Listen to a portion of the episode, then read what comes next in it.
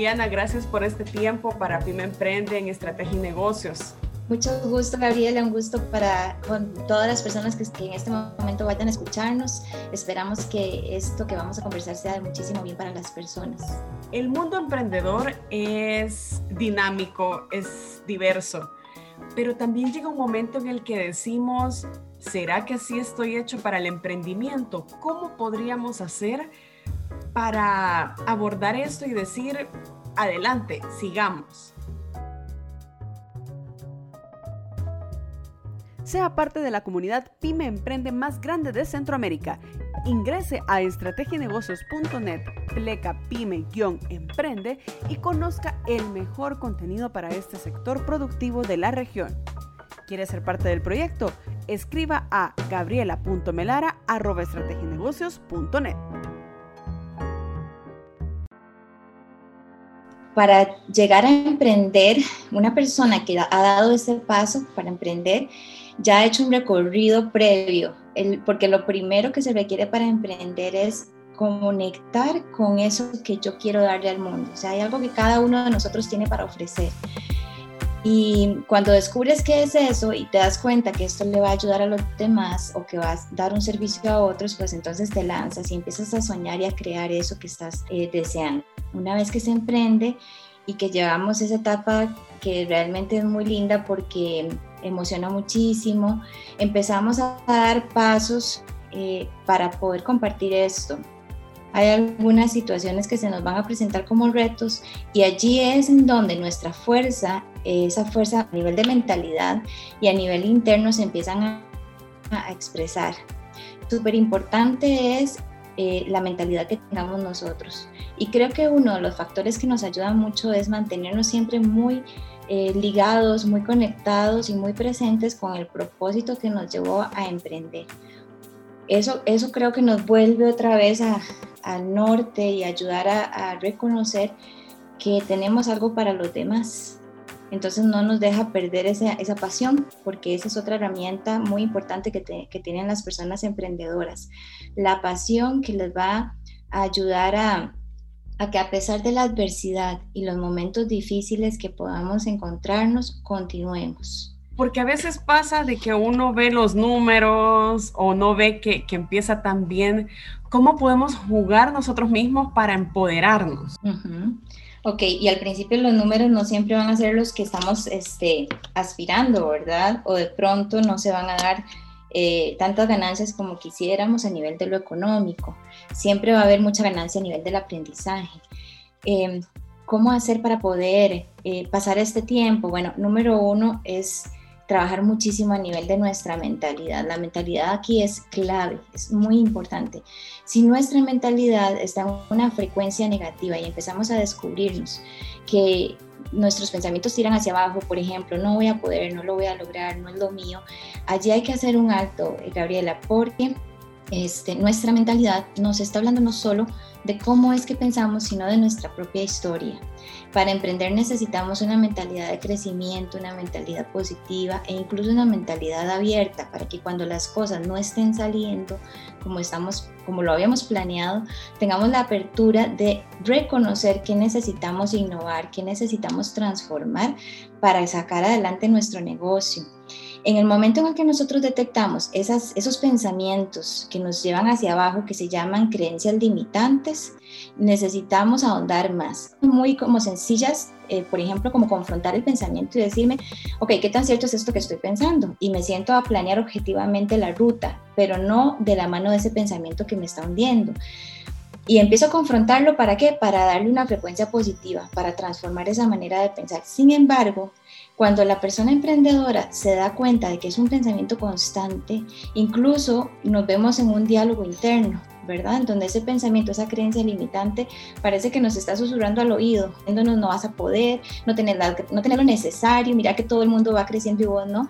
Esa voz que es como la que critica, la que mantiene este pensamiento eh, o esa creencia limitante latente en nuestra mente, nosotros necesitamos descubrirle. Ya para eso al menos yo, eh, en mi trabajo terapéutico, lo que hacemos es irnos más hacia la historia, porque esas creencias limitantes no vienen ni nacen del presente, eso tiene ya una raíz hacia atrás y generalmente está en la niñez. Eh, cuando nosotros venimos a, a, este mundo que es nuevo, que es desconocido, al nacer empezamos a hacer, bueno, incluso desde el vientre, ya empezamos a reconocer en nuestra memoria emocional, se empiezan a plasmar esas, eso que nos está transmitiendo el entorno. Cuando ya nacemos, nosotros empezamos a ver este mundo y a tratar de entenderlo. Y allí es donde surgen las interpretaciones. Yo interpreto cómo puedo ser parte del mundo. Hay tres cosas fundamentales en, en, el ser humano, desde chiquitos hasta los más viejitos. Es que yo sienta que pertenezco a un lugar, que yo yo me sienta valioso para ese lugar y que yo encuentro los límites que me marcan la ruta de cómo me puedo relacionar con ese entorno. Desde, ese, desde esos filtros, el niño está observando al mundo. Y por ejemplo, si tuviste este, un entorno que te motivaba y te decía, vamos, vos podés, y, si en algún momento, hasta en algo muy chiquitito, no lograste, por ejemplo, andar en bicicleta, pero hubo alguien a la par que te dijo, vos podés hacerlo, levántate, súbete de nuevo eh, a la bicicleta y, e inténtalo y te diste cuenta de que lo lograste, allí hay todo un desarrollo a nivel este, de nuestro pensamiento que nos ancla al sí puedo. Si por lo contrario las frases eh, o las circunstancias de mi entorno me lanzaban a sentir que yo no podía, que no lo iba a lograr, que no era capaz. La revista que mejor conoce Centroamérica es Estrategia y Negocios. Lo invitamos a seguirnos en nuestras redes sociales. Estamos como revista Estrategia y Negocios y a visitar nuestra página web www www.estrategienegocios.net. Tan, tan, te doy solo un ejemplo. Por ejemplo, hay niños que todos se lo hacen. Los niños que tal vez no se visten, solo los que les dan la comida. O sea, no, no, no aprendieron a sentir confianza en sí mismos. Allí ellos están interpretando el mundo. Ellos empiezan a creer que no pueden con ese mundo que es muy complejo. Y eh, quienes ya pudieron superar esa barrera se pueden lanzar a emprender, pero en el mismo emprendimiento pueden encontrar estas trabas. Por eso es que también yo les recomiendo eh, a las personas que vayan hacia atrás, que reconozcan de dónde vienen estos pensamientos para que puedan también elaborar esto. Y elaborar esto es porque em, lo que sucede, Gabriela, es que se nos quedan bloqueos emocionales. Entonces esos puntos de dolor no los procesamos, casi nunca los procesamos de niños lo que hacemos es guardarlos, reprimirlos, eh, desconectarnos del dolor, de las circunstancias. Y esos mismos mecanismos que, entre comillas, nos sirvieron para sobrellevar el dolor, los seguimos replicando como adultos y como jóvenes en la vida. Que, y tarde o temprano nos damos cuenta de que no funcionan. Y si estamos emprendiendo, no nos funciona.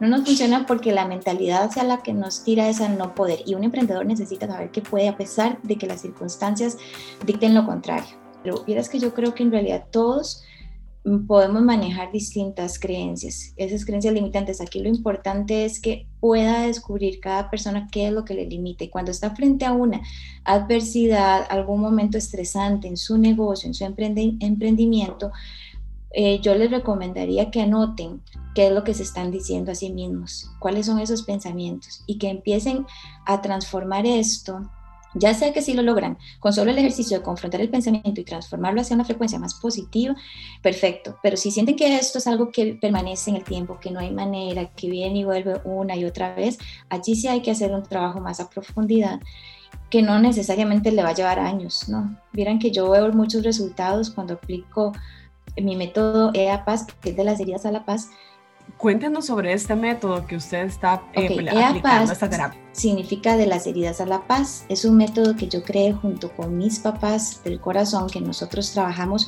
por más de 20 años con personas, desde niños hasta adultos mayores, eran familias. Eh, el foco era las familias. Entonces empezamos a trabajar con los jóvenes y notamos que había muchas heridas emocionales. Empezamos a estudiar, a capacitarnos, a aplicar y por ensayo-error y por todo lo que íbamos entrenándonos y viendo resultados en las personas eh, los papás de estos jóvenes vieron muchos resultados, pidieron que se los a ellos, venían los papás con sus niños y al final el proceso de paz se dio a todos, se estableció para niños hasta adultos, o sea, todas las edades. Este método lleva a la persona justamente a reconocer dónde están estos bloqueos emocionales para poder trabajar. Se trabaja, digamos, sanación desde, o sea, como una sanación interior. ¿Qué es sanación interior? Para, que, para explicarme mejor. Cuando uno va al doctor, el doctor opera mi cuerpo. En sanación interior es como si operáramos el interior para poder traer salud, ¿verdad? Se utilizan técnicas como visualizaciones, como ejercicios eh, que puede hacer la persona día a día. Pero en terapia, yo trabajo mucho a nivel de las visualizaciones. ¿Para qué? Para ir a esos momentos en donde ya reconocimos que está el dolor y, hacemos ejercicios para desbloquear el dolor. No es nada extraño, no se preocupen, es, es como ir, a veces es hablar con tu niño interior, a veces es, es darle a ese niño lo que necesitaba. Y vieran que a veces con solo ese trabajo ya desbloqueamos y la persona inmediatamente siente un cambio. Y la idea del método es que, que uno pueda reconectar con uno mismo, con reconectar con su esencia y conectar con ese propósito de vida y tener autorrealización, porque tristemente, Gabriela, muchas personas sienten que la vida que les tocó les tocó y ya, y tal vez es una situación de mucho dolor y, y no saben cómo salir de allí. Ea Paz guía en ese camino, o sea, para poder salir de esto y conquistar nuestra vida, siendo personas que asumen su vida y que ya no espera que sea el entorno el que la rescate, sino que yo misma asuma. Entonces, imagínate, por ejemplo, esto en una mentalidad de emprendedor. Es una persona que tiene que asumir su negocio, tiene que asumir sus cosas, entonces requiere asumir su historia también para lograrlo, ¿verdad? ¿Y dónde la podemos encontrar en sus redes sociales? Entonces ya con el libro yo siento que ya queda como para que la gente lo pueda tomar, que el libro lo pueden adquirir en Amazon, se llama EA Paz, H-E-A-P-A-Z, EA Paz. Y también lo pueden adquirir aquí en físico en Costa Rica, aunque también lo he enviado ya al extranjero y pueden escribirme al código de área 506 eh, 6059 5490.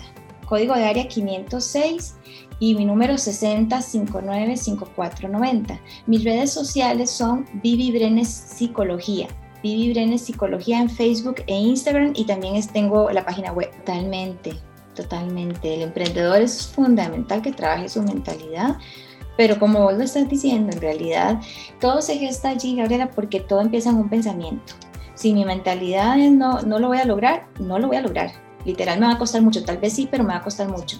Pero si mi mentalidad trabaja en decir, me lo creo, yo sé que puedo, ya hago un estudio de, de, de, mi público meta, etcétera, que ya hay otras estrategias ya, ¿verdad? Este, ya a nivel de negocio, pero todo empieza en mi cabeza Definitivamente, Viviana, muchas gracias por su tiempo en, esta, en la agenda y para hablar con nosotros en Estrategia y Negocios.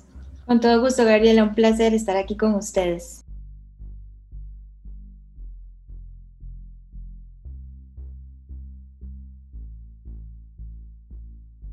Gracias por acompañarnos en un nuevo episodio de Negocios Inteligentes, el podcast de la revista Estrategia y Negocios. Hasta la próxima.